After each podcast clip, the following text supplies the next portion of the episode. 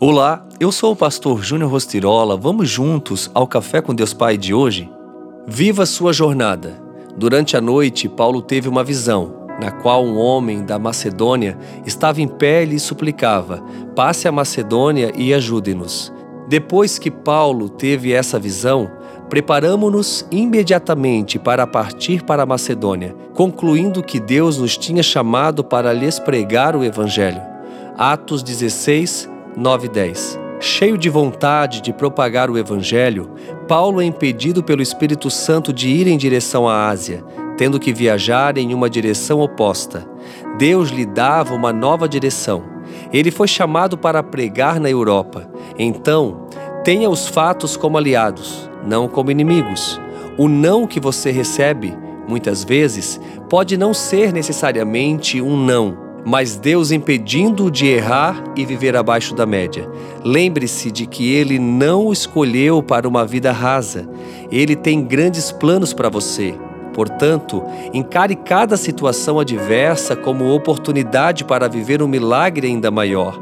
Entenda que o Espírito do Senhor sempre lhe indicará a direção perfeita plena e completa para a sua vida. Ainda que naquele momento você não tenha plena compreensão do motivo do direcionamento, confie no Senhor.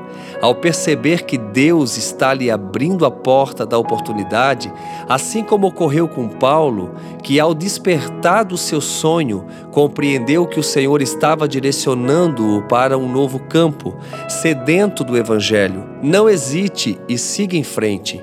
Mesmo contrariado em sua vontade inicial, Paulo foi obediente, o que fez toda a diferença em sua trajetória. Se você tem clamado ao Senhor por sua família, seus projetos, finanças ou outra área, creia, pois a sua oração tem o DNA dos céus.